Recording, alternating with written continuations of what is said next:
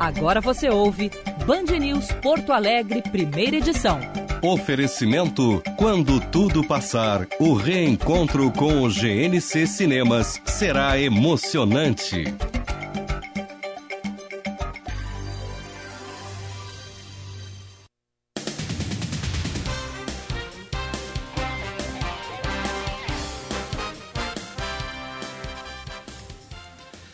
Nove horas 28 minutos, bom dia! Está no ar mais uma edição do Band News Porto Alegre, num ponta a ponta, Brasil Estados Unidos, comigo, Diego Casagrande, aqui de Orlando, na Flórida, e com o Gilberto Echauri, que está lá no estúdio da Band News em Porto Alegre. Aqui em Orlando, neste momento, temperatura de 26 graus, lembrando que eu estou aqui em Orlando com uma hora a menos do que vocês aí no Brasil, aqui 8 e 28 aí no Brasil 9 e 28, já temperatura de 26 graus e vai chegar a 33 durante o período. Bom dia, Chauri. Bom dia, Diego. Bom dia para os ouvintes do primeira edição aqui em Porto Alegre, 18 graus e um décimo. A máxima prevista para hoje deve chegar aí nos 25, 24 graus e segue o tempo bastante cinzento. Choveu durante a madrugada e a previsão indica que a chuva deve se fazer presente no estado, não somente hoje, mas também no sábado e no domingo, Diego. Abrimos o programa com as manchetes.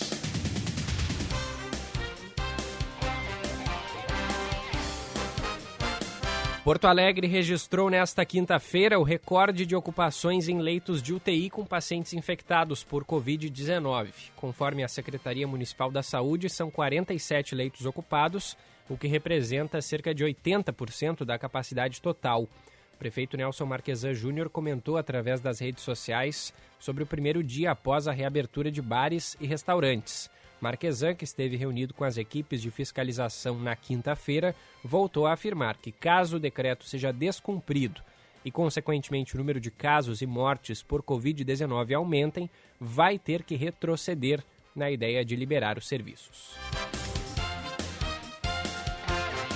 O governo federal exonerou o secretário da Ciência, Tecnologia, Inovação e Insumos Estratégicos em Saúde do Ministério da Saúde, Antônio Carlos Campos de Carvalho. A exoneração foi publicada na edição da madrugada desta sexta-feira no Diário Oficial da União. A exoneração aconteceu a pedido, segundo o decreto assinado pelo ministro da Casa Civil, general Walter Souza Braga Neto. Carvalho, que ficou no cargo por 18 dias desde sua nomeação, havia declarado a outros veículos de imprensa que era contra o novo protocolo para uso da cloroquina em pacientes com primeiros sintomas de Covid-19. Em entrevista ao jornal Folha de São Paulo, o então secretário disse que deixaria o cargo por considerar precipitada a mudança de protocolo no uso da cloroquina. O setor que Carvalho chefiava é responsável, segundo o site do Ministério da Saúde, pelo desenvolvimento da capacidade científica, tecnológica e produtiva nacional para o fortalecimento do SUS. E pesquisadores do Senegal estão testando um kit para detecção da Covid-19 que custaria um dólar e entregaria o resultado em menos de 10 minutos. A expectativa é de que o teste possa estar disponível para distribuição na África até junho, caso ele seja aprovado. O plano é que ele seja fabricado no Senegal e no Reino Unido. O protótipo desenvolvido pelo laboratório Diatropics, ligado ao Instituto Pasteur e a Mologic, uma empresa de biotecnologia britânica, é semelhante a um teste de gravidez. Ele pode detectar infecções atuais através da saliva ou a infecções prévias através de anticorpos. Não há necessidade de um laboratório muito equipado, é um teste simples que pode ser feito em qualquer lugar, afirmou Amadou Sal, diretor do Instituto Pasteur em Dakar. Segundo ele, até mil testes podem ser analisados por dia e 4 milhões produzidos por ano. Atualmente, a maioria dos testes para diagnósticos, diagnóstico do coronavírus usa uma técnica chamada PCR, que detecta sequências do RNA do vírus, algo caro e que demanda tecnologia de ponta. Os testes em estudo no Senegal facilitariam a distribuição pela África. Diego. Agora 9 horas 32 minutos. Impressionantes esses números. Nós chegamos a 20 mil óbitos por coronavírus no Brasil. Ontem batemos esse número. O Brasil já é o terceiro em número de casos confirmados, casos reportados, atrás apenas dos Estados Unidos e da Rússia. E nós caminhamos, isso é muito triste, Echauri e ouvintes, a passos largos para nos tornarmos um dos epicentros mundiais da pandemia, passando Reino Unido, que está nesse momento com 36 mil mortos, passando a Espanha, que está batendo em 30 mil, a Itália, que tem 32 mil mortos, a França, com 28 mil mortos. Infelizmente, esses 20 mil mortos que o Brasil reportou ontem, né, eles não vão parar por aí, infelizmente, por várias razões, por várias razões. E ao longo do, enfim, ao longo dos próximos dias, semanas e meses, nós vamos poder nos debruçar sobre isso. Mas uma das principais razões foi a irresponsabilidade daqueles que menosprezaram a pandemia. Não era uma gripezinha, não é uma gripezinha. Não, não ia matar menos do que o H1N1, viu, Echauri? Nós, nós sempre tratamos aqui isso como uma coisa muito séria. É uma doença muito séria.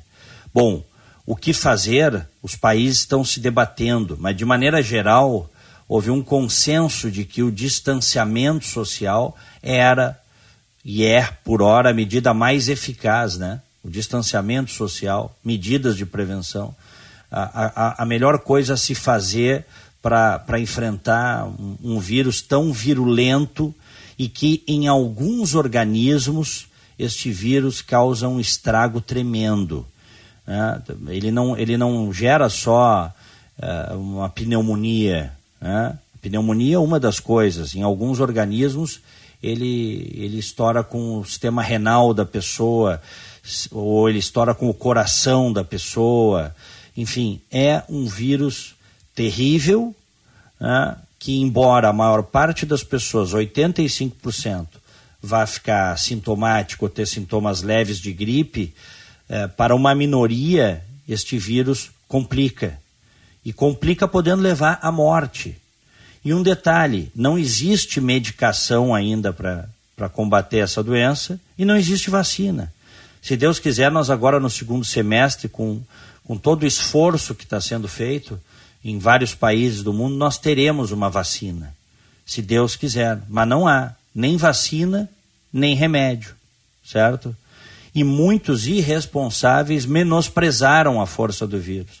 Convenceram milhões de pessoas no Brasil né, de que se tratava de uma gripezinha, de que estavam aumentando o número de mortos, de que estavam enterrando caixões com pedra dentro eu vi isso várias vezes em postagens de pessoas que eu conheço, Echauri, que eu conheço. Então, o reflexo disso tudo está aí, no número de mortos. Nós passamos dos 20 mil mortos e não vai ficar por aí, infelizmente, meu amigo. É. Infelizmente. Diego, uma, uma informação que chama, chama bastante atenção, é, que foi abordada no noticiário nacional logo ali depois das sete, com o Megali, com a Sheila e com a Carla Bigato. Prestem atenção nesses números que eu vou dizer agora. O estado de Minas Gerais registra 177 mortes por coronavírus.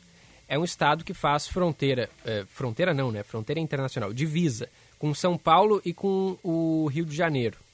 São Paulo registra 5.363 mortes e o Rio de Janeiro 3.237 mortes. Repito, Minas Gerais, apenas 177 mortes. Apenas entre aspas, né? Porque são mortes, a gente não pode dizer apenas. porque São, contas, são famílias são, destruídas, é, sem dúvida. É, é. Mas é um número bem é, menor. E, uhum. e aí veio a, o questionamento, né? Por que, que Minas Gerais tem esses números tão menores do que São Paulo e Rio de Janeiro? Aí uh, foi acionado o repórter da Band News BH, o Lucas Catapreta, e ele entrou no noticiário nacional contando o seguinte: Minas Gerais fechou as lojas, fechou bares, fechou restaurantes, fechou shoppings, fechou tudo que não era essencial quatro dias depois do registro do primeiro caso de coronavírus. Não foi, uhum. não foi depois da primeira morte, foi depois do primeiro caso. Enquanto que no, em São Paulo, por exemplo, é, logo depois ali da, que surgiu a, a, a, os casos de coronavírus, tinha 3 mil pessoas no evento de inauguração da CNN, por exemplo. Inclusive autoridades, nenhuma usando máscara. Então é a prova, né, Diego, de que o isolamento ele é eficaz. Essa é a prova. É, isso, há um consenso, isso existe, de novo, Echauri, há uma diferença entre consenso e unanimidade. O consenso é quando a maioria daqueles que, enfim, de uma determinada área, no caso nós estamos falando daqueles que pesquisam, eles chegam à conclusão que uma determinada medida é eficaz. Então há um consenso. Mas não há unanimidade, porque certamente você vai achar um ou outro que discorda disso. Mas o consenso na ciência se estabeleceu que o distanciamento social é a melhor medida. Em qual grau, em qual nível? Bom, aí se define de acordo com determinados critérios. É ou não é? Se define com o índice de contaminação, com o índice de mortes, com o índice de vagas ou de ocupação nas UTIs. É o que os Estados Unidos estão fazendo aqui. Aqui, tá, aqui está assim. Eu estou num, eu tô num estado, que é a Flórida, que é um dos é, quatro PIBs dos Estados Unidos, e que tem a sua economia essencialmente baseada no turismo, Echauri e ouvintes. Os parques estão fechados. Não pensa que não tem gente dizendo, ah, já tinha que estar tá aberto. O governo, que está assessorado por pessoas que estudam e que conhecem, o governo da Flórida, que é de um republicano, Ron DeSantis, manteve o Estado fechado durante quase dois meses. Tu achas que ele não gosta de capitalismo? Tu achas que ele não gosta de mercado? Tu acha que isso não doeu nele? Ter de mandar fechar as coisas? Ele é um republicano, ele é aliado do Trump. Pois ele fez isso. E agora, ontem, os estúdios Universal já. É, eu li aqui que eles, é, os estúdios, que é um dos grandes parques né, que, que concorre com a Disney, uh, os estúdios querem abrir no início de junho já uh, mandaram o programa para análise do governo. Não está certo que vai abrir, mas pode ser que abra no início de junho. Certamente, se abrir, vai ser com um monte de critérios. Vai ser com muito menos gente nos parques, com muito controle. Governantes sérios têm responsabilidade sobre as coisas. É simples. A, a Flórida está tendo um impacto gigantesco na sua economia. A Flórida é baseada não só, mas muito no turismo. Está tudo fechado aqui. Eles fecharam porque eles são malucos? Porque eles são catastrofistas? Não, porque eles estão seguindo um consenso científico que diz que o distanciamento social é a melhor coisa a se fazer para impedir a expansão rápida de um vírus virulento e que em determinados organismos o sujeito não tem chance. O sujeito não tem chance. Agora o discurso de, de muitos aí que só mo... no início o discurso para relativizar, não só, que aliás é, um, é uma estutice, é um absurdo, né? O, o, discurso era que não só, só, mor, só morrem idosos, só pessoas acima de 60 anos e com doenças. Não é verdade isso. Primeiro que ainda que fosse, cada vida é uma vida.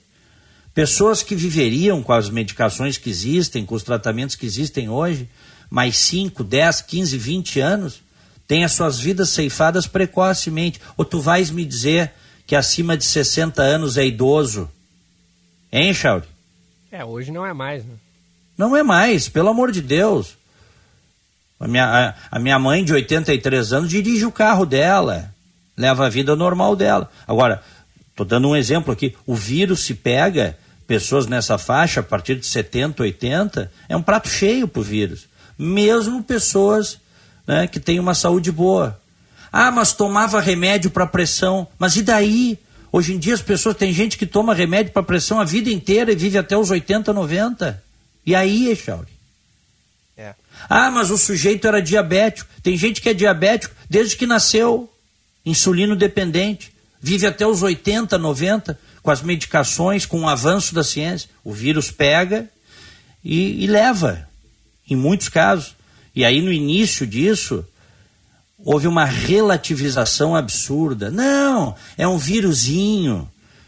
Né? Só, só mata idosos e pessoas com comorbidades prévias. Ainda que fosse, é um desrespeito tratar dessa forma, mas não é. Eu não sei se a imprensa do Brasil aí, eu até tenho assistido alguns noticiários, acho que mostram muito pouco. Aqui nos Estados Unidos, teve gente saudável que morreu. Muita gente saudável que morreu. Nós já estamos aqui nos Estados Unidos com a aterradora marca de 94.729 óbitos pela doença. Vou repetir: 94.729 óbitos. Quando começou a baixar, houve um momento que chegou num platô, tá? Que começou a baixar, Echauri. Eu tenho que ver precisamente, mas se eu não me engano, começou a baixar o número de mortos quando nós estávamos ali em 65, 70 mil. Uhum. Baixa, né? Mas continua crescendo. É. é. E o Brasil está na ascendente. Nós estamos com 20 mil mortos. 20 mil mortos. E lembrando, Diego, então, que rapidinho, só hum. para a gente comparar o nível de crescimento, no dia, uh, no dia 17, 17 de março foi a primeira morte por coronavírus aqui no Brasil, 17 de março. Um mês depois, 17 de abril, eram 2.500 mortes. Mais um mês depois, dia 17 de uh, maio, eram mais de 15 mil mortes. E agora, uma é, menos de uma semana depois dessa marca de 15 mil, já estamos em 20 mil. Para ver a, a, a, velocidade que, essa, que, que, esses números estão subindo, né? Como a curva Não, tá e agora E agora não para. As pessoas têm que entender. Tem os negacionistas, aqueles que dizem: não, isso é um vírusinho. Tem um aí que disse: não, isso é um vírusinho, que com água e sabão ele acaba. Ah, tá bem, tá bem. Só que então tu precisa passar 24 horas por dia com água e sabão no teu corpo para não te contaminar. Ora, por favor, sai de casa com água e sabão em todo o corpo para não se contaminar. Por favor. Os vírus, de maneira geral, água e sabão mata os vírus, o, o, o álcool gel, uma, uma desinfecção, né, mata os vírus de maneira geral. Não é esse o problema. O problema é que as pessoas passam o dia inteiro tendo contato e tocando em superfícies que podem estar contaminadas. E não tem água e sabão em tudo que é coisa onde tem o vírus. Então isso é um raciocínio pueril até, pueril. Nós precisamos tratar a coisa com seriedade. E eu estou vendo Uh, alguns negacionistas, alguns que negavam a gravidade da situação há dois meses, já estão mudando. As pessoas têm que acordar. Né? No início, quando a gente tratava uh, com enorme responsabilidade este problema, né? alguns nos, nos, chamavam de, de, Como é que chamavam? catastrofistas. É. Né? Alguns mandaram mensagens para cá. Ah, vocês são catastrofistas. Muito bem, 20 mil mortes não é uma catástrofe, Chauri? Poxa vida. E não vai parar por, e não vai parar nisso, não vai parar por aí. Não vai parar. Nós ainda vamos contar muitos mortos todos os dias, vocês se convençam disso. A curva, ela está ascendente. Ela está ascendente. E se convençam também de que a cloroquina ainda não existe comprovação científica. Pode até ser que no futuro comprovem, ou pode ser que não. Não há comprovação científica de que funcione, hoje, neste momento. Eu tenho falado com vários médicos especialistas, pessoas conectadas com as maiores universidades e hospitais do planeta.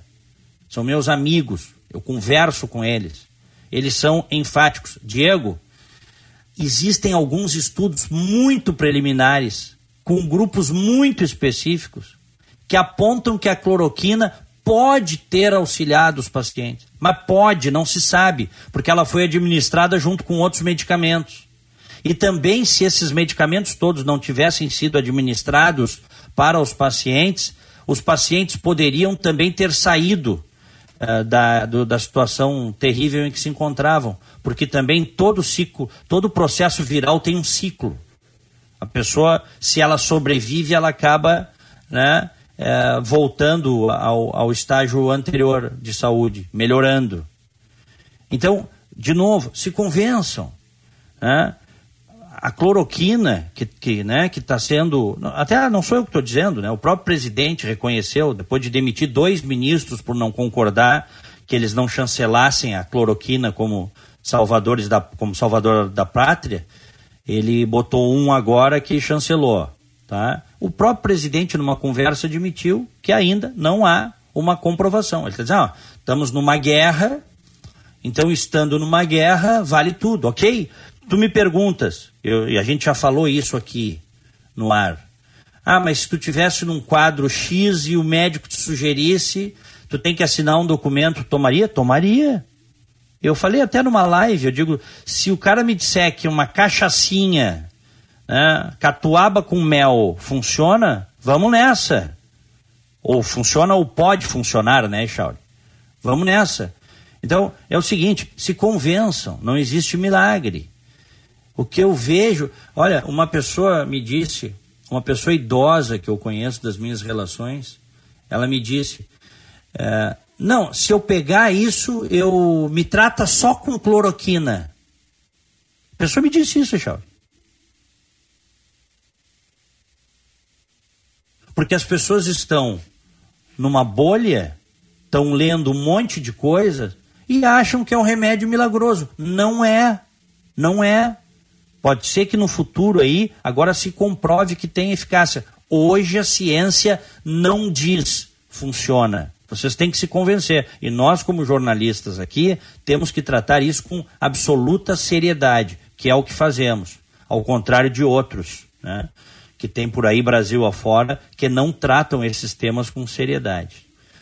Vamos em frente. 9 horas 49 minutos. E Chauri, hoje o ministro eh, Celso de Mello vai eh, tomar a decisão sobre se se abre ou não o sigilo daquela reunião ministerial citada pelo juiz Sérgio Moro. Isso. O decano do Supremo. Ele vai decidir até às 5 da tarde sobre o levantamento do sigilo da reunião ministerial, que é uma peça-chave no inquérito para apurar tentativas, supostas tentativas de interferência do presidente da República na Polícia Federal. Tá? O, vazou ontem aí, em, em vários uh, veículos de imprensa, que o ministro Celso de Mello teria ficado incrédulo com o vídeo da reunião.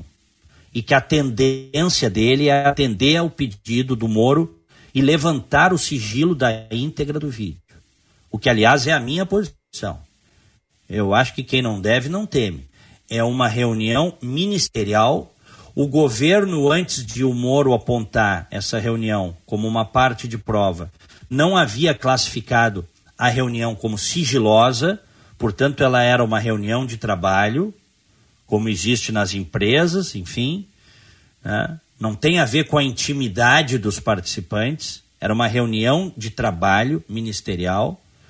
E quem não deve, não teme. Né? Abre essa gravação que nós já sabemos que o presidente falou um monte de palavrões, isso a gente sabe. Até porque parece que o vocabulário dele é um vocabulário fraco. Eu sempre digo: quem abusa de palavrões é porque tem vocabulário fraco. Isso aí até é o de menos. As pessoas poderão, muitas delas, ver, ouvir e pensar assim: bom, mas isso é, é, lamentável, não é postura. Isso até neste momento é o de menos. Ah, não é postura de um presidente da República. Eu também acho que não é. Tá? Eu, eu também acho que não é. Mas isso até é o de menos. O que nós precisamos saber é se fica de alguma forma claro né, que ele tentou interferir na Polícia Federal, interferiu efetivamente, né? Interferiu efetivamente, que já mudou a Superintendência do Rio, com o objetivo de se proteger e de proteger familiares e amigos ou quem quer que esteja. Político nenhum pode fazer isso. Nem o seu Lula, nem a dona Dilma, nem o seu Collor, nem o seu Jair Bolsonaro. Nós não elege elegemos um ditador, nós elegemos um presidente para andar na linha, dentro das leis, né? dentro do Estado de Direito brasileiro. Este é o ponto. Então, se tem a dúvida, né? abre o sigilo desta reunião e nós vamos saber o que foi tratado ali. Tá? É. Nós vamos saber o que foi tratado. A minha posição é rigorosamente a mesma posição em relação às conversas da Dilma e do Lula naquela época. Na verdade, o Lula estava grampeado e a Dilma acabou caindo na rede. E foi graças ao Sérgio Moro, que na época era o juiz da Lava Jato, que soltou as gravações que nós ficamos sabendo que a senhora Dilma Rousseff, numa atitude que dá para se dizer politicamente criminosa, né, mandou o papelzinho do Bessias, né, a nomeação do Lula como chefe da Casa Civil para blindá-lo, para bloqueá-lo de uma eventual prisão. Tu vais lembrar disso, Echauri. Sim. O é. papelzinho do Bessias. Né? Tô mandando o Bessias aí com o papelzinho. Ou seja, caso ele fosse, ele recebesse voz de prisão do juiz da Lava Jato na época, o Lula poderia apresentar o papel e dizer não, eu agora sou ministro, está aqui a minha nomeação. Só quem pode me prender é o Supremo Tribunal Federal. Foi uma artimanha tenebrosa do PT, da organização criminosa petista, né, para que o Lula não fosse preso. Pois a transparência da gravação o Sérgio Moro tornou públicas as gravações, incluindo essa conversa do Lula com a Dilma. A transparência dessa gravação impediu um mal maior, que era a organização criminosa conseguir se manter no poder. Então, se você tem dúvida em relação a qualquer agente público, qualquer agente público, qualquer, tá? o Bolsonaro não é melhor do que ninguém. Tá? Ele tem que andar na regra, na linha do que prevê o nosso sistema jurídico. Transparência é o remédio, transparência é o antídoto. Tem que ter transparência. É como eu penso em relação a todos os governantes. Eu não sou súdito, eu não sou capacho de governante nenhum. Nem fui, não fui dos anteriores, não sou do atual e não serei dos futuros. Tá? Essa é a minha posição. Diga, Chau. É, não, eu só queria complementar, né, Diego, que tu disseste que quem não deve não teme. O próprio presidente Jair Bolsonaro já disse que não tem problema divulgar as próprias falas né, nessa reunião. O que ele não queria é que fosse divulgada, a, a que fosse divulgada a, reuni a, reunião na íntegra com as falas dos demais presentes, porque ali teriam sido tratadas questões de, de políticas, é, perdão, políticas é, internacionais envolvendo outros países e tudo mais. Agora, é, a própria Advocacia Geral da União, né, Diego, já divulgou alguns, alguns trechos que nós, a, a, imprensa e, enfim, a sociedade como um todo já tem acesso, né? E num dos pontos destacados é, é uma fala do próprio presidente Bolsonaro que diz o seguinte: é uma vergonha, não, eu, é uma vergonha que eu não sou informado, não dá para trabalhar assim, fica difícil. Por isso, vou interferir. Ponto final. Não é ameaça, não é extrapolação da minha parte, é uma verdade. É, foi o que afirmou o presidente Bolsonaro. E aí fala-se né, que ele estaria é, dizendo que, no, no, no, que se refere à segurança, ele estaria se referindo ao GSI, né, o Gabinete de Segurança é, Institucional, que, dá, que seria a segurança pessoal mesmo do presidente, dos seus familiares sim, mas então, e tudo mais. Sim, mas então, mas então ele teria que trocar o general Heleno, ir para cima do general tá. Heleno. Esse é o ponto. Exato, mas isso aí, isso aí, olha aqui, ó, bobos até pode ter gente que queira uh, comprar essa tese, mas essa tese é furada, né, Charles? Esse é o ponto, exatamente isso. É, essa é a discussão toda. E vindo agora à tona a íntegra, né, é o que se espera dessa, dessa reunião, a gente vai ter mais informações. Acho que a sexta-feira e o fim de semana prometem, né, Diego? Assim como o fim de semana é. passado, com a saída do ministro Tais, hoje vai ser um dia de fortes emoções. Provavelmente. Não, aliás, todos os dias tem sido, né? Em maior ou menor grau, né, Chauri? É. Todos os dias. Aliás, ontem nós tivemos, já separa aí, por favor, a reunião do presidente com os governadores, que foi uma reunião de alto nível, uma reunião que inclusive fugiu ao que tem sido a regra das relações. Tá? Separa, por favor, a reportagem da Natália Paz. Tá na mão. É, tá, porque é, é assim que tem que ser. As pessoas têm as suas diferenças, políticas em maior ou menor grau, mas na hora de combater este mal maior que é a pandemia, as pessoas têm que sentar e conversar. Como gente civilizada, sem xingamento, sem agressões, uh, sem acusações recíprocas. Né? Eu sempre lembro, na Segunda Guerra, o Churchill e o Roosevelt, que eram anticomunistas, é, se reuniram com o Stalin que era um carniceiro comunista. Se reuniram, porque havia um inimigo maior, que se chamava nazismo, Adolf Hitler. Então, em determinados momentos, chefes de Estado, pessoas equilibradas, pessoas que têm o senso de responsabilidade, de liderança, elas precisam deixar, botar as armas, baixar as armas, deixar as armas de lado e precisam conversar como gente civilizada, que foi o que aconteceu ontem numa videoconferência entre o presidente da República e os governadores para tratar do enfrentamento desse coronavírus. Vamos ouvir a Natália Pazzi. Em reunião com governadores, o presidente Jair Bolsonaro tratou do enfrentamento da crise do coronavírus e afirmou que deve sancionar nesta quinta-feira o projeto de auxílio financeiro a estados e municípios. Os presidentes da Câmara, Rodrigo Maia, e do Senado, Davi Alcolumbre, participaram do encontro e reforçaram a importância da ajuda aos estados e pediram união entre o governo federal e os estaduais no combate ao coronavírus. O chefe do executivo pediu consenso em torno da manutenção dos vetos que ele fizeram ao projeto de auxílio financeiro aos estados. Um dos trechos que o presidente já disse que vai vetar permitia reajuste a servidores no período da pandemia. O congelamento era uma contrapartida pedida pelo governo, mas o texto foi modificado no Congresso. Bolsonaro disse ainda que o governo defende o congelamento de salários de servidores até o ano que vem. Em comum acordo com os poderes, nós chegamos à conclusão de que congelando a remuneração é, os proventos também dos servidores até o final do ano que vem, é, esse peso seria menor, mas de extrema importância para todos nós. O presidente da Câmara, Rodrigo Maia, também defendeu o projeto e pregou a união entre estados, municípios e governo federal para o enfrentamento da pandemia. A união de todos no enfrentamento à crise vai criar, com certeza, as melhores condições para que no segundo momento nós possamos tratar no pós-pandemia da nossa recuperação econômica e da recuperação dos empregos dos nossos brasileiros. Já o presidente do Senado, Davi Alcolumbre, afirmou que políticos e governantes têm responsabilidade de conduzir o país durante a crise da pandemia e também depois dela. Segundo ele, as desigualdades na sociedade devem aumentar no pós-pandemia. Chegou a hora de todos nós darmos as mãos. Chegou a hora de todos nós levantarmos uma bandeira branca, porque nós estamos vivendo um momento excepcional, um momento de guerra. E na guerra todos perdem. A reunião ocorreu em clima de cordialidade.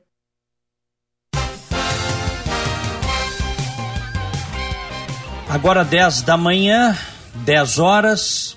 Vamos seguir porque o, essa questão do congelamento salarial e o governo está certo, o presidente da República está certo. Eu até acho, e eu venho dizendo, que esta até é uma medida é, é, boa, mas que deveria até ser ampliada. Eu até sou a favor de corte, viu, Echauri? Uhum. Porque quem é da iniciativa privada, quem é profissional liberal, ou quem era empregado de alguma empresa, independente do tamanho da empresa, ou quem era autônomo, teve um despencar da sua renda. Só no setor público isso não aconteceu. Eu até sustentei que todos deveriam dar a sua cota de sacrifício. Então que deveria haver, haver cortes. Óbvio, começa com o topo da pirâmide, com aqueles que ganham o teto, né? Percentuais a partir de lá. Não vai uh, passar a tesoura no cara que está na linha de frente que ganha bem pouco, um, dois, três salários mínimos. Não é por aí mas que deveria haver. Mas ninguém tem coragem de fazer isso.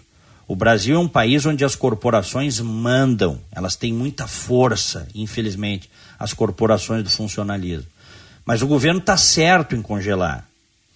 Nessa reunião com os governadores, presidentes da Câmara e do Senado, né, governadores, Câmara e Senado, o presidente pediu apoio para o congelamento. Continuamos em Brasília com o João Pedro Melo. O presidente Jair Bolsonaro anunciou a sanção do chamado PLP 39, que trata sobre a ajuda financeira a estados e municípios durante a pandemia da Covid-19. Diante disso, o Ministério da Economia detalhou o projeto e afirmou que essa ação vai ter um custo de 125 bilhões de reais aos cofres públicos. O secretário especial de Fazenda do Ministério da Economia, Valderi Rodrigues, destacou que a ideia é dar suporte para que os estados ultrapassem a crise gerada pela pandemia. O serviço público prestará o seu apoio por um tempo limitado, 18 meses, um ano e meio, para que haja um, um esforço fiscal e uma preparação fiscal para que estados e municípios tenham também condições de viver no pós-coronavírus em busca do equilíbrio de suas contas. Porém, em troca da sanção do material, o presidente Jair Bolsonaro pediu congelamento dos salários de servidores estaduais até o fim de 2021.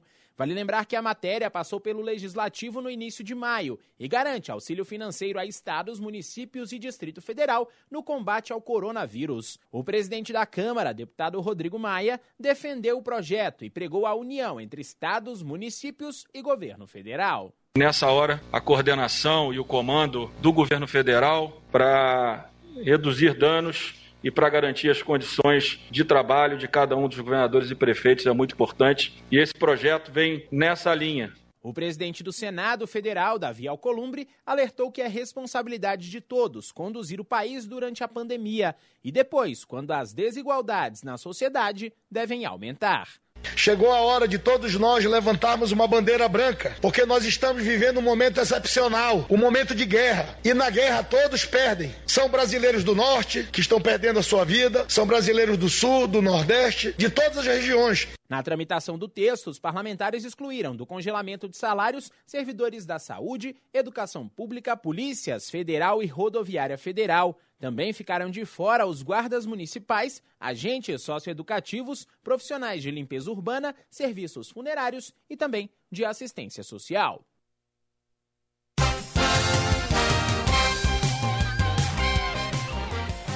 Dez horas quatro minutos, dez e quatro, aqui em Orlando, temperatura de 27 graus. Em Porto Alegre, 18 graus. Bom, é, ainda em Brasília, olha isso aqui, ó. Que bom que o Supremo Tribunal Federal é, avaliou essa medida provisória do governo Bolsonaro e limitou, tá? Esta medida provisória, porque a medida provisória era ruim, na sua essência era uma medida provisória ruim, que deixava soltos os agentes públicos e livres de punição. Mas o STF corrigiu isso. Brasília, Ricardo Viula. Por sete votos a três, o Supremo Tribunal Federal decidiu manter em vigor com a redação original a medida provisória do presidente Jair Bolsonaro que alivia punições a agentes públicos no combate à crise do coronavírus. Poucos dias depois de começar a valer, a MP foi alvo de sete ações diretas de inconstitucionalidade. Nas ações, seis partidos políticos alegavam que a proposta cria uma espécie de blindagem a servidores e autoridades na luta contra a pandemia e os prejuízos econômicos e sociais. A medida provisória prevê que os gestores só podem responder na esfera civil ou administrativa quando agirem ou se omitirem com a intenção de causar dano ou então diante de erro grosseiro. O plenário do STF concluiu que as novas regras dão maior segurança à máquina pública para enfrentar a Covid-19 em um cenário de pressão e incerteza, como destacou o ministro Gilmar Mendes. Em cenários em que as dificuldades de uma crise econômica, financeira ou sanitária demandam dos gestores medidas invasivas e urgentes, o exame a posteriori da responsabilidade do agente pelos órgãos judiciais e também pelo Ministério Público deve considerar o contexto informacional contemporâneo à tomada de decisão. Mas os ministros decidiram que os agentes públicos devem seguir normas técnicas e científicas para ter direito à isenção por erros no combate à pandemia. Como disse o ministro Alexandre de Moraes no voto, é preciso ouvir a ciência. A desconsideração de tais critérios por opiniões técnicas constitui indício de erro grosseiro e de culpa grave em relação relação à necessidade da observância da ciência. Os ministros também entenderam que os gestores continuam sujeitos a responder por casos de corrupção ou atos de improbidade administrativa na luta contra o coronavírus. Com a palavra final do STF, a medida provisória que isenta servidores e autoridades em meio à atual crise pode seguir adiante com a tramitação na Câmara e no Senado. Partidos de oposição já levaram ao presidente do Congresso, o senador Davi Alcolumbre, um pedido para devolver a MP ao governo. Curioso que a, a, a, reportagem do, do Viula, no início ela diz que a MP foi mantida, mas depois, de alguma forma, ele deixa claro que ela foi mantida, mas que houve uma alteração. E esta alteração é fundamental, viu, Echauri e é. ouvintes? Tá? Houve uma limitação da parte do Supremo Tribunal Federal dos efeitos dessa medida provisória, que era ruim na essência porque ela isentava totalmente agentes públicos de responsabilização civil e administrativa por atos de resposta à pandemia do novo coronavírus, desde que eles não tivessem agido com dolo. Não, não é assim. Isso, essa medida provisória de alguma forma revogava o próprio Código Civil e o Código Penal. Não é assim, não pode. Então, a maioria dos ministros determinou que essas medidas de enfrentamento à pandemia devem se basear em critérios técnicos científicos reconhecidos por autoridades médicas e sanitárias e que a atuação contrária a isso pode configurar erro grosseiro. E erro é sim passível de responsabilização do agente público. Isto é importante, tá? O governo não queria que isso acontecesse. É, o governo queria que, que, que né, isentar, só, só, só com má fé, só com dolo. Não. Não tinha ficado claro exatamente o que era o erro grosseiro, né, Diego? Esse é o ponto. Agora me parece, olha, me parece claro. Olha aqui, ó. Olha aqui, ó. Uh, dolo ou erro grosseiro. Erro grosseiro, então, fica passível de punição. Tá? É. Porque, a, até porque sempre que você tiver um escrutínio em torno de alguma coisa dessa natureza, o que vai acontecer é que um julgador vai ter que definir o que, que é dolo, intenção, no caso, e o que, que é erro, grosseiro ou não. Tá? Quem, quem vai ter que definir é o julgador, certo? Quanto mais claro você deixar isso no termo da lei, melhor para quem julga. Muitas vezes, se as coisas são claras e os caras julgam de uma forma que sabe-se lá para onde é que querem ir, né, Chauri? Então, então, bom. Então, de novo, a decisão do Supremo manteve a MP, mas uh, cercou ela, delimitou a sua interpretação, para na prática restringir o que pode ser configurado como erro ou erro grosseiro. Tá? Esse é o ponto. Bom, vamos em frente. 10 horas 9 minutos. Faz uma rodada aí, tá, tá na mão aí. Podemos fazer uma rodada com os nossos prezados ouvintes? Sim, Diego, tá na mão aqui. Uh, me chamou a atenção é, que alguns deles tiveram é, fizeram uma análise da situação da, do, do, presidente no que diz respeito à divulgação desses do, do vídeo e tudo mais. E, e, alguns apresentaram o mesmo, o mesmo fizeram a mesma análise. E, é como é o caso do Rudi, ou Rudi, perdão pela pronúncia, é, sobre a reunião em tom pacífico do presidente Bolsonaro, analiso. Quando eu era criança e tinha feito alguma travessura que estava por ser revelada, eu começava a tratar meus irmãos com todo carinho. Oferecia ajuda para minha mãe na limpeza da casa, baixava a bola e ficava um baita querido. Mesmo caso, na minha opinião, mandou pra gente o Rude. É o, é o que mandou também aqui pra gente o nosso ouvinte. Puxa vida, tava aqui na mão agora, me, me fugiu. É... Eu sei como é, entram muitas mensagens é, e, aí... e, às vezes a gente separa e quando tu vai para a mensagem entrar mais 10. É, é assim aqui, que ó. funciona. Uh, Quando eu estava no estúdio era assim. É, uh, bom dia. Prestando atenção nos acontecimentos, observei que na véspera da decisão do ministro Celso de Mello, o nosso presidente estava apavorado, tipo criança que fez arte. O senhor presidente está agora quietinho e mansinho, não porque está mais calmo, mas sim porque está apavorado, talvez. Sérgio Azevedo. Alguns ouvintes se não, manifestando ele, nessa linha, Diego. Ele, ele, ele várias vezes se contradisse, né? Ele se contradiz várias vezes. Por exemplo, na campanha ele disse que era contra a reeleição, que ia ter uma reforma política para que não tivesse uma reeleição. Ele entrou desde o primeiro dia, só fala em 2022. Já visse isso, Charles? é verdade. E, e, então, quer dizer que agora o discurso de que era contra a reeleição, ele não, não, não, não presta mais o discurso. Bom, tem tanto discurso que ele esqueceu, né, na prática. Não vou lembrar aqui neste, quer dizer, eu lembro todos, tá, mas eu não vou citar aqui agora porque já citei em outros momentos. Pode ser que mais para frente faça isso, mas não é o caso. A gente tem pouco tempo. Mas ele disse em determinado momento, quando se tinha dúvida sobre a contaminação dele por coronavírus, não, eu vou divulgar o exame. Aí no dia seguinte, ou dias depois, veio ao público, não, me orientaram a não divulgar o exame. Aí ele disse que ia divulgar a gravação essa da reunião. Não, pedi para divulgar. Aí depois, dias depois, não, me orientaram a não divulgar.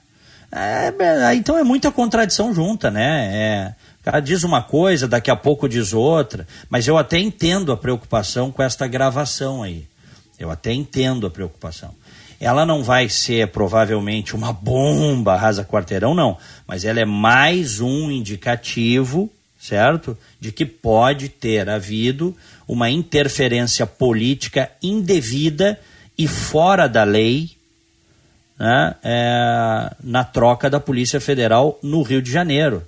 Porque mesmo os governantes, isso é importante que fique claro, que têm liberdade para nomear é, os chefes das autarquias, os chefes das polícias. O, o, governante ele tem esse, esse direito, esse poder, o chefe do executivo. Mas dentro de critérios. O cara não pode nomear com interesse próprio, viu, Echauri? É. Isso está muito claro, inclusive, na Constituição. E é isso que está se discutindo, que está se escrutinando. Se houve interesse próprio, né, interesse pessoal na nomeação, a nomeação não é válida, não pode, é proibido. Não é por acaso, por outra coisa, que o presidente queria botar o Ramagem, que inclusive amigo da família é, na Polícia Federal do Rio, o Supremo Tribunal Federal não deixou ele colocar o ramagem e eles desistiram da ação agora. Por que, que desistiram da ação? Hein? É. Me diz, Echauri. Pois é. Não, aqui, ó. bom, as coisas vão indo. As coisas vão indo. 10 horas 13 minutos. Vamos seguir aqui, tem mais, mais matérias, tá? Que, que eu gostaria de rodar aqui no programa. Hoje nós estamos, o programa tá a mil. Inclusive tem, a... só para não perder a, só para não perder o gancho, tu disse que o programa tá a mil, o Carlos Cunha pergunta o que que, que, que deu no Diego hoje, perguntou se está revoltado, Diego, com alguma coisa. Não, eu não estou revoltado, eu estou triste e, e, e, estou, estou triste e, e lamentando que com 20 mil mortes, que não vão parar nisso, Echauri, nós vamos ter muitas mortes mais. Ainda existam negacionistas, pessoas que façam pouco caso da doença. É. Sabe? É, é, é, este é o ponto. E também uma coisa que me chateia são as enormes contradições do governo. Né? O atual governo também é cheio de contradições, a começar pelo seu próprio, pela sua própria liderança maior. Este é o ponto. Vamos em frente. Prefeitura de Porto Alegre aumenta operações de orientação e fiscalização de estabelecimentos. Caso as medidas não sejam cumpridas, o prefeito afirma que o decreto de abertura dos setores vai retroceder. Eduardo Oliveira. A Prefeitura de Porto Alegre vai realizar operações de fiscalização para acompanhar se os novos locais aptos para abrir as portas estão cumprindo as regras estabelecidas em decreto. Através do escritório de fiscalização, as vistorias que já vêm sendo realizadas desde a primeira liberação de alguns estabelecimentos devem aumentar.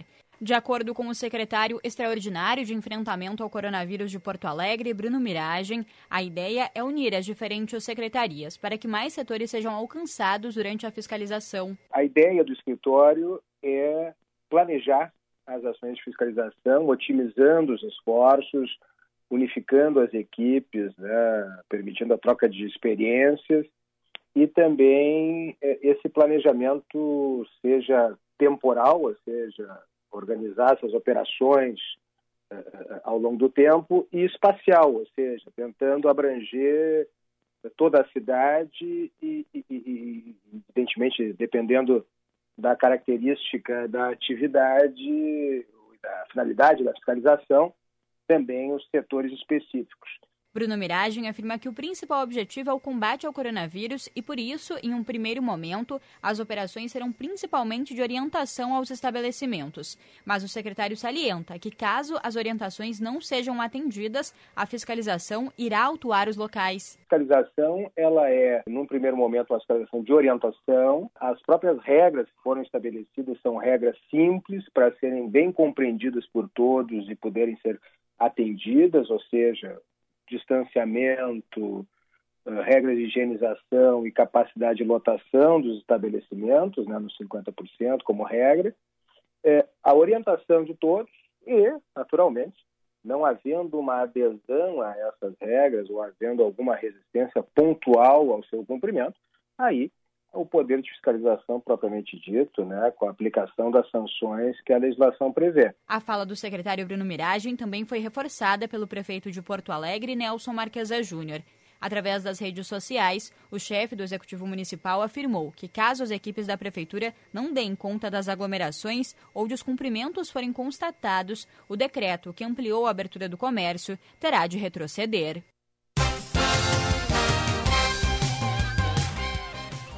Dez horas 17 minutos. Echauri, estou lendo aqui no site O Antagonista o seguinte. Hum. Bolsonaro exonera diretor-geral da Polícia Rodoviária Federal depois de nota de falecimento. Viste essa? Não vi. Palácio do Planalto. É, isso é uma novidade aqui, ó. Palácio do Planalto trocou hoje o diretor-geral da PRF, Polícia Rodoviária Federal, Adriano Marcos Furtado. Segundo a revista Cruzoé, a troca já era esperada nos bastidores após o presidente Jair Bolsonaro reclamar de uma nota oficial emitida pela PRF lamentando a morte de um policial rodoviário federal por coronavírus no dia 21 de abril. E por essa nota ele estaria marcado na paleta.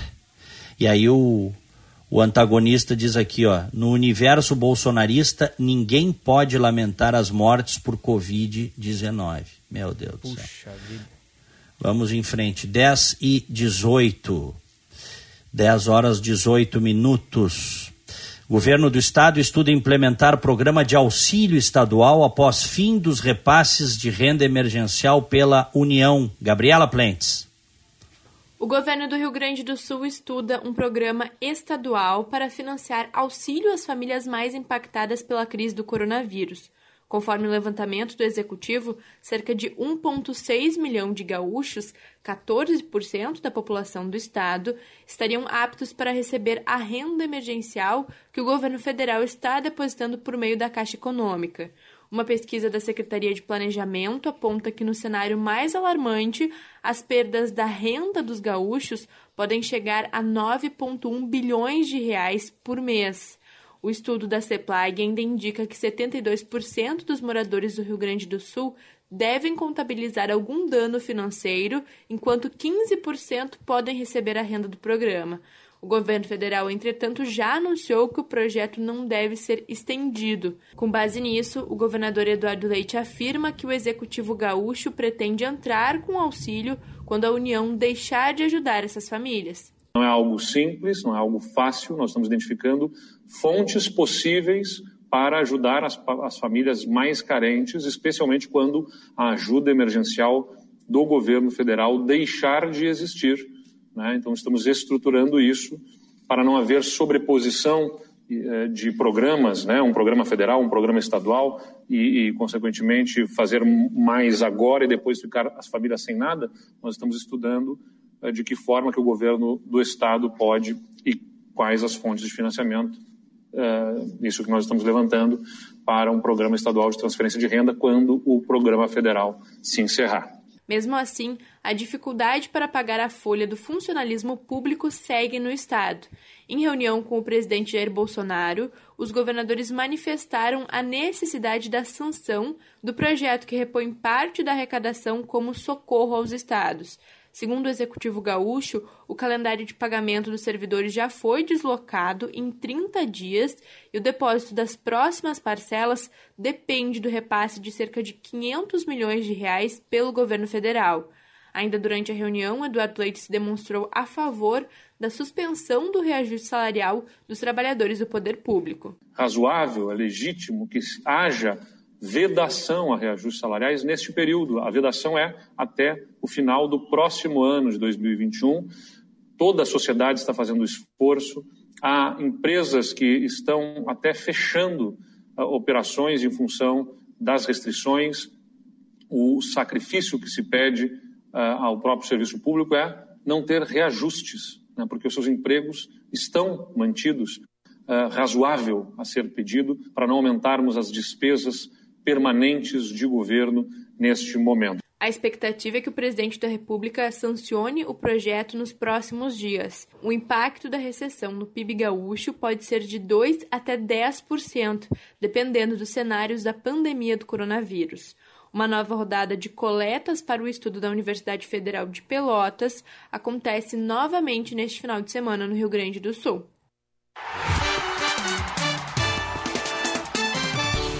Esportes, na Band News FM. Eu já estou atrasado para minha mudança para a Rádio Bandeirantes, mas eu disse vou ficar para falar com o Paulette. Bom dia, Paulette. Bom dia, o prazer é todo meu, né, Diego? Digo ao povo que fico. é. e aí, Paulette, tudo bem? Pois olha, tudo bem. Só que eu tô. Eu creio que agora realmente o Everton vai sair do Grêmio. Esse jogador uhum. que merece todos os elogios, pelo menos de minha parte, porque mesmo no auge das especulações, ele sempre se entregou, sempre foi importante, foi responsável direto por dezenas de vitórias do Grêmio é um jogador que eu vou torcer muito e eu espero que ele, que ele vá e se dê muito bem no futebol italiano, que eu, eu acho que ele vai tranquilamente passar muito bem por aqueles adversários que estarão no seu caminho, como ele fazia por aqui. O Grêmio terá um ganho financeiro, pelo que disse o Amoedo, mas eu acho que terá um prejuízo técnico, porque por mais que o PP esteja é, pedindo espaço, ele ainda está alguns degraus abaixo do, do Everton, mas isso aí é uma função que o Renato vai resolver. O Renato tem resolvido todos os problemas. O importante é para mim é que o Everton ele vá para um outro mercado e que ele vença lá porque ele merece. Aqui no Internacional, como Colorado, óbvio, eu estou cada vez mais entusiasmado com as entrevistas do Eduardo Cudê. O Internacional não ganhou nada, o Internacional ainda não montou todo o seu grupo, seu time, mas as entrevistas do Eduardo Cudê são de quem quer ganhar e de quem está passando para o seu grupo que é possível ganhar. Eu sempre acreditei muito na liderança. O Renato é um exemplo disso no Grêmio e o Eduardo Cudê está fazendo a mesma coisa. Ele está sendo um exemplo dessa retomada do Internacional e eu acredito que, até eu comentei ontem, Diego, que o emblema para mim ah. da nova gestão e das vitórias do Inter será não a renovação de Lindoso, da Alessandro, esses jogadores que já encerraram o seu ciclo, chega disso, deixa que venham os jovens. O Grêmio fez isso, deu certo, o Internacional tem que fazer isso também. E só para concluir, uhum. que coisa mais melancólica essa atitude do Pífero de querer acionar, o, é, querer é, uma ação civil para retorn, retornar o quadro social do Internacional. O Pífero que foi um presidente a ser esquecido, o Marcelo Dornelles, do Ministério Público, e a sua equipe fizeram um trabalho espetacular, divulgaram coisas assustadoras. Eu acho que o Pífero deveria ter a serenidade de ficar quietinho, porque senão o bicho pode ser muito maior do que parece. Uhum. Um, um, abraço para vocês, Olha, meus amigos. Deixa eu, só, deixa eu só dizer o seguinte: ontem faleceu o avô do Everton, que tu citaste aí, do craque do Grêmio. Sim, sim. Ele, ele incluiu. Opa! linda homenagem pro avô, que era o grande incentivador. Ô, Diego, cortou um Isso. pouquinho. Ele, ele foi ao. A, oi? É, não, tava É, dizendo... não, ele foi às redes, ele no, no, no, Instagram. No Instagram, o Everton fez uma homenagem ao avô dele, que faleceu por coronavírus. E aí ele disse o seguinte: não é só uma gripezinha, né? Então você é. vê que a, a, grandes ídolos também se manifestando sobre a seriedade desse negócio, né, Paulette? É bem diferente da Anitta, né, o, o Diego?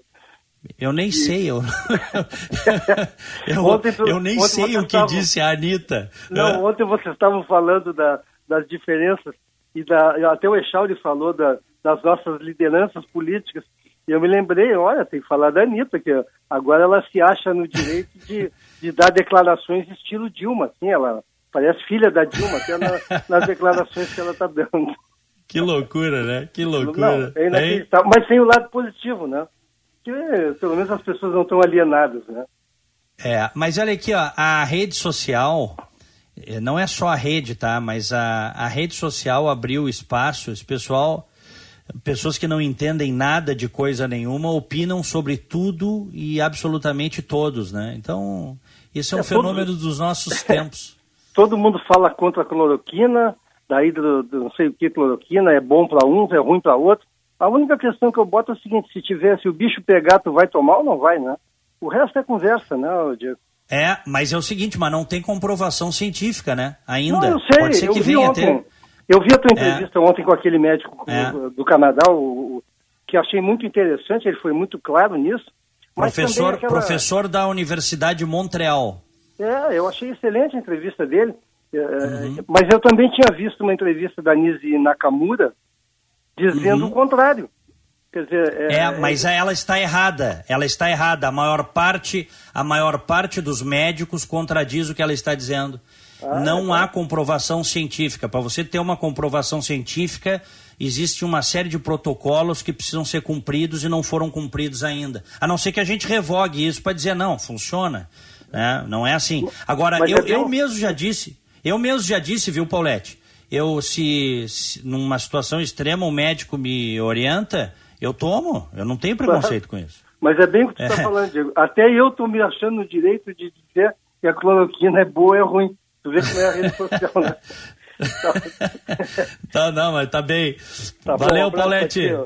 Outro, abraço, outro abraço. grande. Bom fim de semana. Valeu. Eu vou ter que sair. Tu de... Olha aqui, ó, amanhã, rapidinho, abraço pro Rubens Bordini, pro Riva Rivaroli, Flávia Najib, Marcelo Turella, Camila Lucas e a Cristiane Casapícola são os meus aniversariantes de hoje. Vou lá pra Rádio Bandeirantes. Abraço. Forte abraço aí, Echauri. Abraço a todos. Fiquem com Deus. Tchau. É, o papo se estendeu, o Diego teve que ser vapt-vupt nos recados dele, mas vamos rodar a vinheta só pra gente fazer direitinho, que nem a gente faz todos os dias aqui. Eu também dou parabéns pros meus aniversariantes. Bom dia! No Band News Porto Alegre, primeira edição. Diego parabenizou os aniversariantes da sua lista e eu parabenizo hoje de aniversário a minha tia Núbia Correia, parabéns para ela, grande beijo. Aniversário da Jennifer Oliveira também, parabéns. E amanhã de aniversário tá a Laura Azevedo de Castro, parabéns para ela, a Flávia Magalhães e também o João Chamberg, o Joca, grande abraço, parabéns a todos. 10 e 29 a gente vai fazer um intervalinho aqui no primeira edição. E na volta vamos girar a reportagem, atualizar a previsão do tempo, atualizar o trânsito e, é claro, os nossos colunistas, a Ana Cássia Henrich e o Kleber Benvenu aqui no primeira edição. Já já. Você está ouvindo Band News Porto Alegre, primeira edição. Oferecimento: quando tudo passar, o reencontro com o GNC Cinemas será emocionante.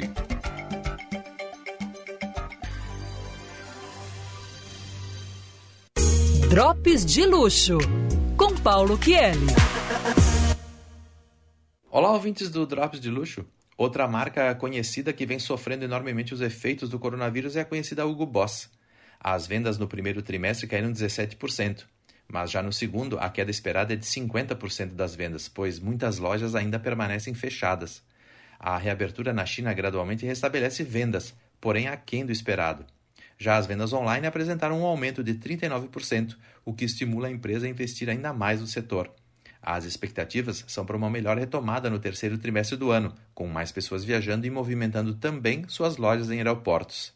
As vendas do primeiro trimestre chegaram a 555 milhões de euros, acima do previsto, porém as perdas totais atingiram mais de 14 milhões de euros.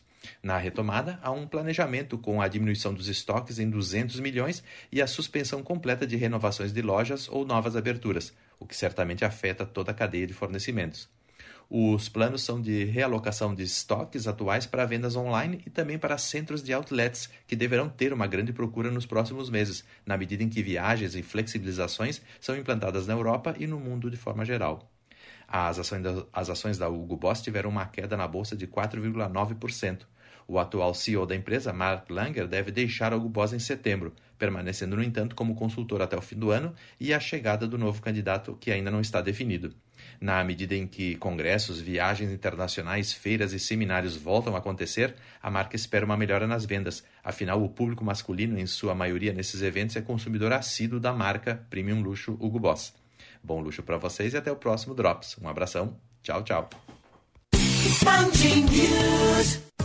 O Sindiceg RS informa que as seguradoras do Rio Grande do Sul adotaram medidas para conter a disseminação do coronavírus Eventos e reuniões do setor foram cancelados ou transferidos. O atendimento aos segurados e corretores será através dos canais digitais ou do 0800 da sua seguradora. Sindicato das Seguradoras no Rio Grande do Sul. A pandemia de coronavírus afastou dos hospitais pessoas que não podem interromper seus tratamentos. Outras doenças seguem precisando de atenção. Fique tranquilo, os serviços do Divina seguem com atendimento e fluxo para garantir a segurança do paciente.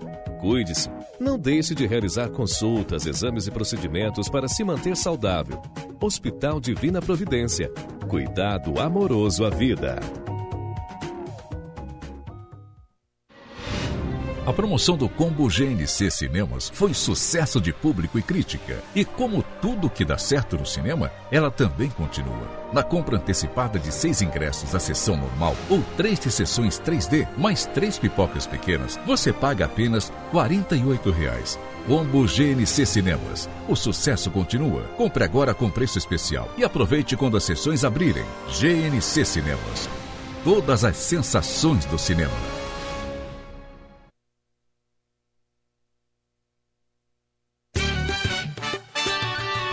Band News FM, temperatura.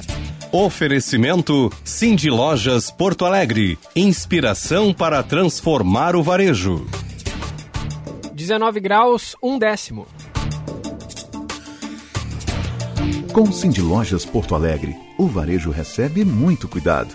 Nossos associados têm acesso aos planos de saúde do CCG Saúde, com diversos diferenciais, como teleconsultas e todo o amparo da medicina de valor.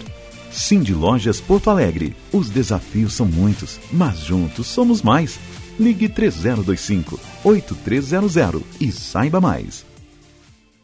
Especializado em personalizar experiências gastronômicas criativas e saborosas, o Grupo Fouet se adapta ao momento e oferece um menu delivery prático e seguro, com refeições que seguem o alto padrão de higienização na produção, além de marmitas individuais, frescas ou congeladas, com opções saudáveis, nutritivas e kits. O cardápio conta com bolos, salgados, tortas e tábuas de frios. Pedidos pelo fone 9 8023 4364, prefixo 51. Nada é mais emocionante no cinema quanto os reencontros. Aquele momento em que o herói volta para o seu planeta depois de salvar o universo. Ou aquela parte em que o soldado finalmente volta para casa e beija sua amada. É isso que o GNC Cinemas está preparando para você.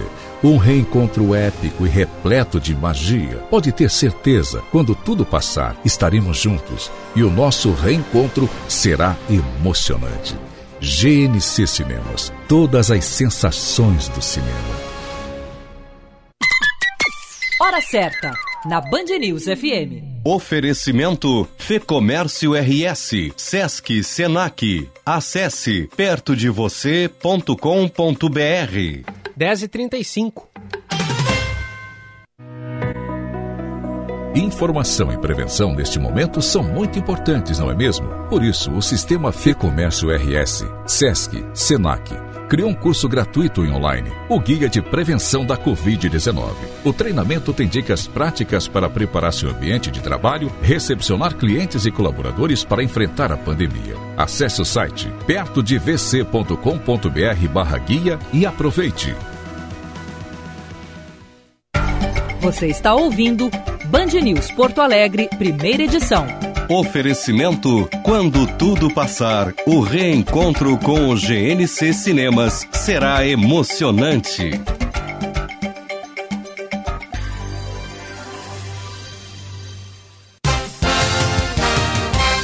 Volta com a primeira edição desta sexta-feira, hoje dia 22 de maio de 2020, 10 horas 36 minutos, 19 graus a temperatura. Segue o tempo bastante fechado aqui na capital, não está chovendo nesse momento, pelo menos aqui na zona leste, mas a previsão é de chuva, tanto para hoje como também para o sábado e para o domingo. Já dei um spoiler aí da previsão do tempo que a gente vai conferir em seguidinha com a Jennifer Casagrande. Antes tem as informações do trânsito. Seu caminho.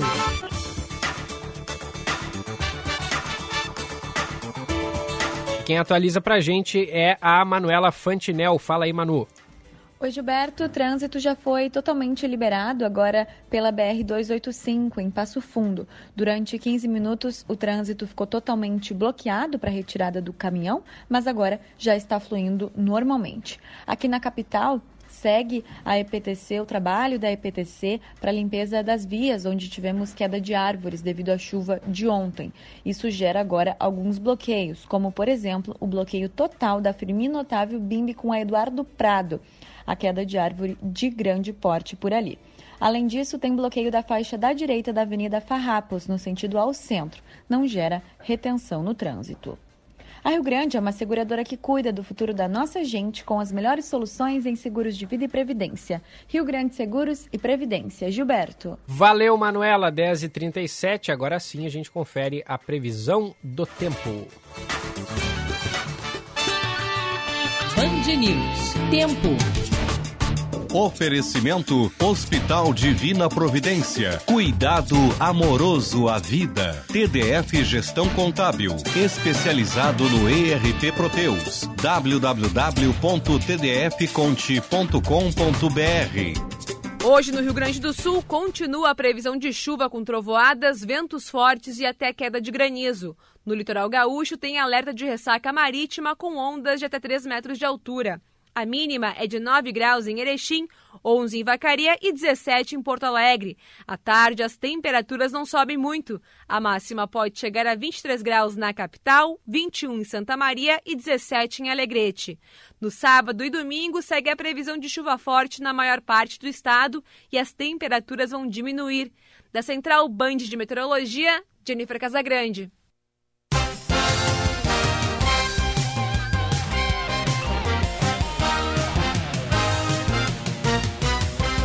Obrigado, Jennifer. 10 horas 39 minutos. Seguimos na atualização do noticiário do Rio Grande do Sul. A chuva que cai sobre o estado desde quinta e que deve seguir até domingo, como disse a Jennifer, representa um alívio para os 395 municípios que sofrem com a estiagem.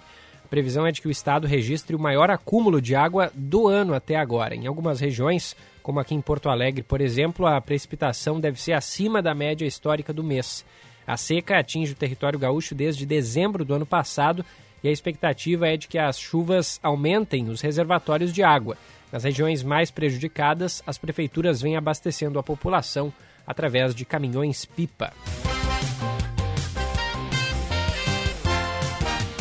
E a operação de 60 novos leitos construídos em estrutura anexa ao Hospital Independência, na zona leste de Porto Alegre, deve começar na primeira quinzena de junho. A previsão é de que as obras sejam concluídas no final deste mês, após cerca de 35 dias do início. As vagas são destinadas totalmente para atendimento da média complexidade para pacientes com coronavírus que precisam de internação, mas estão estáveis. O projeto hospitalar é resultado da doação de 10 milhões e 400 mil reais dos grupos Gerdau, Ipiranga e Zafari, além do fornecimento de materiais, equipamentos e medicamentos do Hospital Moinhos de Vento. A ideia é que a unidade continue funcionando após a pandemia. Ouvintes participando pelo 994 11 0993. A Jurema é, manda aqui pra gente que os agricultores estão felizes. É verdade. Depois de tanto tempo sem chuva, essa, essa água aí é muito bem-vinda. O nosso ouvinte é, José da Mata, de Canoas. Bom dia, Gilberto e Diego e aos ouvintes da Band. Eu penso que teria que responsabilizar criminalmente presidentes por presidente por partes destas mortes, já que ele é o principal aliado do vírus. Tem lei para isso no Brasil? Gosto muito desse programa, parabéns. Mandou o José da Mata, obrigado pela participação. O nosso ouvinte é, que não assinou manda aqui pra gente. É, durante a participação do Diego ainda. Diz que é bom ver que o Diego não é cego, que não acompanha o presidente. O nosso ouvinte é, Nascimento, do bairro Cristal, me responda o seguinte: no restaurante o cliente tem que ficar a dois metros de distância, mas no ônibus podem ficar coladinhos no banco. O vírus é inteligente que só ataca o, no restaurante? É um bom, é uma, uma, um bom apontamento, é, Nascimento. Engraçado, né? Que é, o ônibus é um serviço essencial e, se for pensar bem, não tem como evitar que as pessoas utilizem o transporte público, ainda mais com os serviços sendo retomados agora, né? O que dá para fazer nesses casos é utilizar máscara e cuidar ao máximo, é, lavar bem as mãos e tudo mais, porque infelizmente os governantes não conseguiram pensar numa alternativa para o transporte público. Tanto o, os ônibus como os trens também, a gente recebe às vezes é, mensagens dos nossos ouvintes mandando fotos de como é que está a situação no transporte público e é realmente lamentável, as pessoas aglomeradas.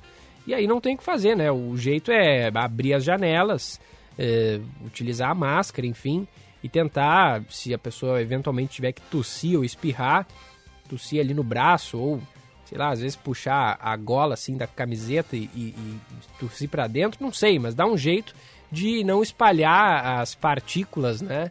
de saliva pelo ambiente. E isso sim seria bastante prejudicial. Agora, no restaurante é possível tomar essas medidas, por isso que elas são tomadas, mas realmente no transporte público é, é algo que ainda não, não surgiu uma solução eficaz. Né? As pessoas acabam se aglomerando porque elas têm que ir trabalhar. Né? Não, eu tenho certeza que quem pudesse ficar em casa é, muito bem, obrigado, ficando ali seguro, ficaria, mas as pessoas saem porque elas precisam trabalhar, infelizmente. São 10h43, a gente segue por aqui. Agradeço as mensagens que chegam dos nossos ouvintes. Infelizmente não tem como, como ler todas. É, seguimos com o nosso primeira edição. Em seguidinho a gente vai trazer o Guilherme Milman para conversar aqui com a gente a respeito da situação dos shoppings aqui de Porto Alegre que demonstram confiança na retomada dos serviços. Lojas e praças de alimentação reabriram com medidas de higienização e horários reduzidos. Milman vai trazer essas informações para a gente em seguidinha, mas antes a gente segue aqui, ó, no noticiário é, do Rio Grande do Sul, porque decretos de calamidade pública de mais de 24 cidades do Rio Grande do Sul são reconhecidos pela Assembleia Legislativa. Demais assuntos, sem ser ligados ao coronavírus, voltam à pauta para a votação dos deputados a repórter Gabriela Plentes traz mais informações. A Assembleia Legislativa do Rio Grande do Sul irá voltar a apreciar matérias de qualquer natureza, não apenas relacionadas ao enfrentamento do coronavírus. A decisão foi aprovada por unanimidade. Conforme o presidente da casa, deputado Hernani Polo, as sessões seguem sendo feitas por videoconferência. Estamos nos adequando, eh, cumprindo, obviamente, os protocolos, respeitando, enfim, a, a Assembleia não está tendo a presença de público externo, né, até porque isso não é compatível com, com a realidade do momento, mas eh, em nenhuma em nenhum momento nós deixamos de cumprir com as nossas responsabilidades, com as nossas obrigações. Estamos realizando as sessões de forma virtual, por videoconferência, tudo está transcorrendo bem. Outros dois projetos também foram admitidos. Um deles inclui a rubrica da Covid-19 na Lei de Diretrizes Orçamentárias deste ano, que permite a abertura de créditos extraordinários e adapta os processos ao momento vivido. Segundo o líder do governo na Assembleia, deputado Frederico Antunes, o mecanismo ainda permite a destinação de recursos de emendas individuais para o enfrentamento ao coronavírus. É, que o orçamento vigente ele é, possa ter uh, alterações por decretos. E, e com isto, focando, obviamente, a, ao momento que nós estamos vivendo, que é o Covid-19, o coronavírus Covid-19. Os deputados ainda reconheceram um decreto de calamidade pública de mais 24 municípios gaúchos por conta da pandemia. Ao todo, já são 468 cidades que tiveram a situação homologada pela Assembleia. Obrigado, Gabriela. 10h46. Vamos acompanhar o áudio da Band News TV. A Mônica Bergamo está falando ao vivo agora, porque o STF pediu a apreensão do celular de Jair Bolsonaro. Mônica Bergamo ao vivo na Band News TV. Tipo de comentário que diz respeito à segurança nacional, que poderia botar o país em risco se for divulgado. Uh, e ele não me deu pista nenhuma. A única pista que ele disse é o seguinte: estou, a decisão já está tomada, estou relendo, relendo linha por linha, palavra por palavra, e vou divulgá-la na sexta-feira segundo ele, não seria muito tarde. Então nós estamos no aguardo. Eu acho que esse vídeo, sim, ele vai ser aí determinante, ele vai ser decisivo para a gente saber se as investigações vão ser aprofundadas ou não. Eu acho que há uh, uh, aí por parte do ministro Celso eh, um desejo né, o, o, de que essas investigações sejam aprofundadas, cheguem o mais próximo possível da verdade. Né? essa investigação, o PR pediu uma investigação Uh, sobre o que o presidente Bolsonaro fez e também sobre o que o Moro falou, quer dizer, se o Moro tem provas do que ele falou, se não se trata de... É, agora a Mônica está falando sobre a divulgação do vídeo, né, da reunião ministerial, que deve ser divulgado hoje pelo, pelo ministro Celso de Mello. É, a gente volta com mais informações em seguida a respeito dessa, dessa decisão do STF, na verdade não é uma decisão, dessa solicitação do STF de apreensão do celular do presidente Jair Bolsonaro. São 10 horas e 47 minutos. Vamos conferir o espírito dos negócios, chegando agora com a nossa Ana Cássia Henrich.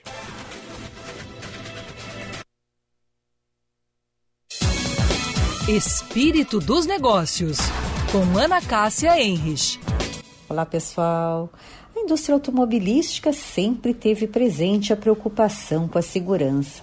Além dos freios, do acelerador, pneus, agora é preciso buscar soluções eficazes para proteger motoristas e passageiros do Covid-19. Como ainda não há uma solução automatizada, a indústria tem recorrido a soluções de higienização com maior poder de desinfecção. Mas sabe-se que um dos locais mais suscetíveis à proliferação do vírus é dentro do transporte público. Uma pesquisa feita na internet pelo Instituto Ipsos mostra que na China, depois da Covid-19, houve uma mudança significativa de interesse pelos carros. Agora, a maioria das pessoas pretende comprar carro próprio e ficar longe do transporte público, algo incomum dentro da lógica chinesa. Uma saída para o futuro é a utilização de carros autônomos. As empresas Google e Uber estão na frente e já têm protótipos que podem transportar passageiros sem necessidade de motoristas. Um bom final de semana a todos e até segunda. A pandemia de coronavírus afastou dos hospitais pessoas que não podem interromper seus tratamentos. Outras doenças seguem precisando de atenção. Fique tranquilo, os serviços do Divina seguem com atendimento e fluxo para garantir a segurança do paciente. Cuide-se. Não deixe de realizar consultas, exames e procedimentos para se manter saudável. Hospital Divina Providência. Cuidado amoroso à vida. A Unimed Porto Alegre apoia o projeto Troco Amigo Covid-19. Você doa através do site da Panvel e a Panvel dobra o valor da doação. O dinheiro arrecadado vai auxiliar os hospitais parceiros a se equiparem para enfrentar o momento da luta contra o coronavírus da melhor maneira possível. Entre nessa corrente você também e vamos juntos salvar vidas. Unimed Porto Alegre. Cuidar de você. Esse é o plano. Sua empresa utiliza o ERP Proteus e o fechamento contábil, fiscal e folha de pagamento não são realizados dentro do prazo legal e sua controladoria enfrenta desafios nesses ambientes? Então conte com a TDF Gestão Contábil. Garantimos qualidade, prazo e reporting junto ao corpo diretivo para tomadas de decisões. Atendemos no seu ERP Proteus a nível Brasil, com matriz em Porto Alegre e filial em São Paulo. Ligue 3325 9134 ou 519 95 562520. Não podemos dar trégua ao coronavírus. Com o distanciamento controlado, nosso estado foi dividido por regiões e cores, de acordo com a velocidade do contágio e a capacidade do sistema de saúde. Todo sábado as cores são atualizadas e os protocolos já começam a valer na segunda-feira seguinte. Acesse distanciamentocontrolado.rs.gov.br e siga as orientações. Não esqueça, saia de casa somente com máscara e intensifique a higienização. Governo do Rio Grande do Sul. Novas façanhas. FMP, onde o direito nunca para. Considerada a melhor faculdade privada de direito do sul do país, com nota máxima pelo MEC e presente no ranking Estadão entre as sete melhores faculdades de direito do país. Faça sua pós-graduação à distância. São diversas opções que você pode consultar no site fmp.edu.br. Estude na única instituição a receber duas vezes consecutivas o selo da OAB Recomenda. FMP Direito para a Vida. Diante da pandemia causada pelo coronavírus, o Conselho Regional de Engenharia e Agronomia do Rio Grande do Sul informa a prorrogação do prazo para o pagamento das anuidades exercício 2020 para todos os profissionais e empresas do sistema Confea CREA. Mais informações, consulte em nosso site www.crea-rs.org.br. CREA RS, Conselho Regional de Engenharia e Agronomia do Rio Grande do Sul. Sabia que você pode ter as delícias do Tartone com toda a segurança no conforto do seu lar? As irresistíveis massas, risotos, sopas e sobremesas que você tanto gosta? É só pedir pelo iFood pelo Whats 99615 8784. Imagina aquele suculento polpetone a massa carbonara, o risoto Cecília com salmão. Sim, você pode saborear essas maravilhas na sua casa. Tartone Restaurante, 996 15 87 84 ou peça pelo iFood. A pandemia de coronavírus afastou dos hospitais pessoas que não podem interromper seus tratamentos. Outras doenças seguem precisando de atenção. Fique tranquilo, os serviços do Divina seguem com atendimento e fluxo para garantir a segurança do paciente. Cuide-se. Não deixe de realizar consultas, exames e procedimentos para se manter saudável. Hospital Divina Providência. Cuidado amoroso à vida. Você está ouvindo Band News Porto Alegre, primeira edição. Oferecimento: quando tudo passar, o reencontro com o GNC Cinemas será emocionante.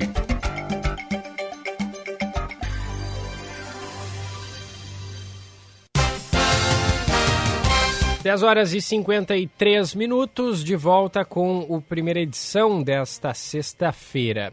Os shoppings de Porto Alegre estão reabrindo as portas após dois meses. Apesar das restrições, o clima é de confiança para a retomada do comércio e da alimentação.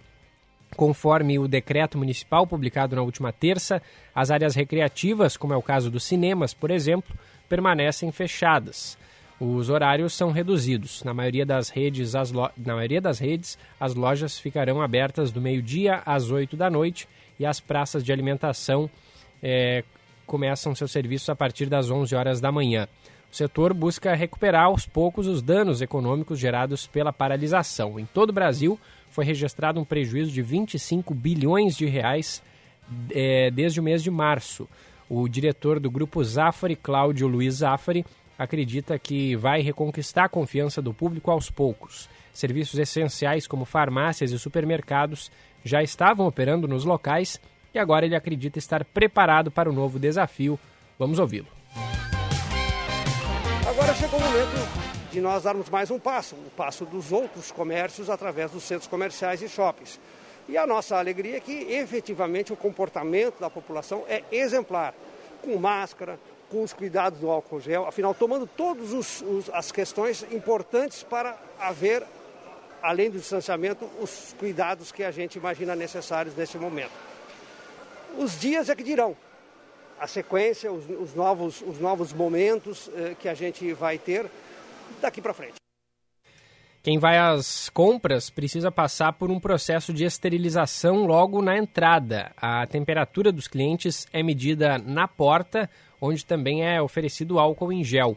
A máscara é exigida até o fim do, do, do período em que o o cliente está realizando as compras. A volta dos shopping centers em Porto Alegre faz parte do plano de retomada dos serviços que teve início no final do mês de abril.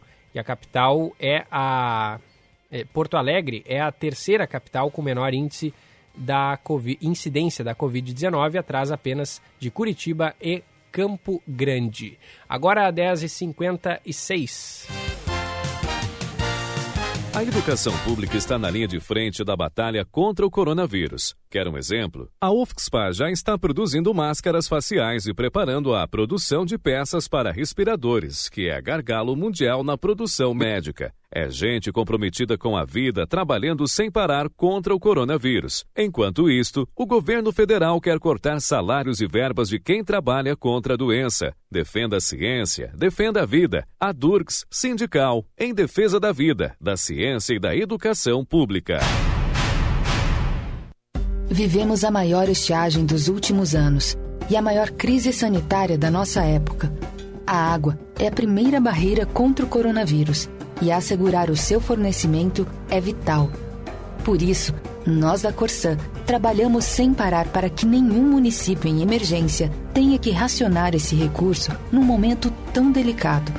São cerca de 6 mil profissionais atuando fortemente e buscando soluções para abastecer as cidades que estão com mananciais comprometidos pela falta de chuva. Agora, para que esses esforços tenham sucesso, é preciso que todos contribuam evitando desperdício. Não é hora de banhos longos, nem de lavar carros. E sim trabalharmos unidos pelo que é essencial. Nunca foi tão importante rever nossos hábitos. Conte com nossos canais digitais sempre que precisar. Corsã Governo do Rio Grande do Sul.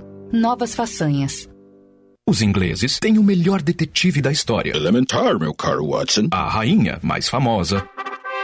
Grandes bandas de rock. E o mais importante, o bacon mais nobre do mundo. Mmm, very good. Chegou o British Bacon Dahlia, o autêntico corte inglês. Um bacon extra, com carne de lombo suíno e pouca gordura. Acrescente aos seus pratos esta deliciosa novidade. Dahlia Alimentos, o melhor pedaço do seu dia. Especializado em personalizar experiências gastronômicas criativas e saborosas, o Grupo Fouet se adapta ao momento e oferece um menu delivery prático e seguro, com refeições que seguem o alto padrão de higienização na produção, além de marmitas individuais, frescas ou congeladas, com opções saudáveis, nutritivas e kits. O cardápio conta com bolos, salgados, tortas e tábuas de frios. Pedidos pelo fone 98023 4364. Prefixo 51. Você está ouvindo Band News Porto Alegre, primeira edição. Oferecimento: quando tudo passar, o reencontro com o GNC Cinemas será emocionante.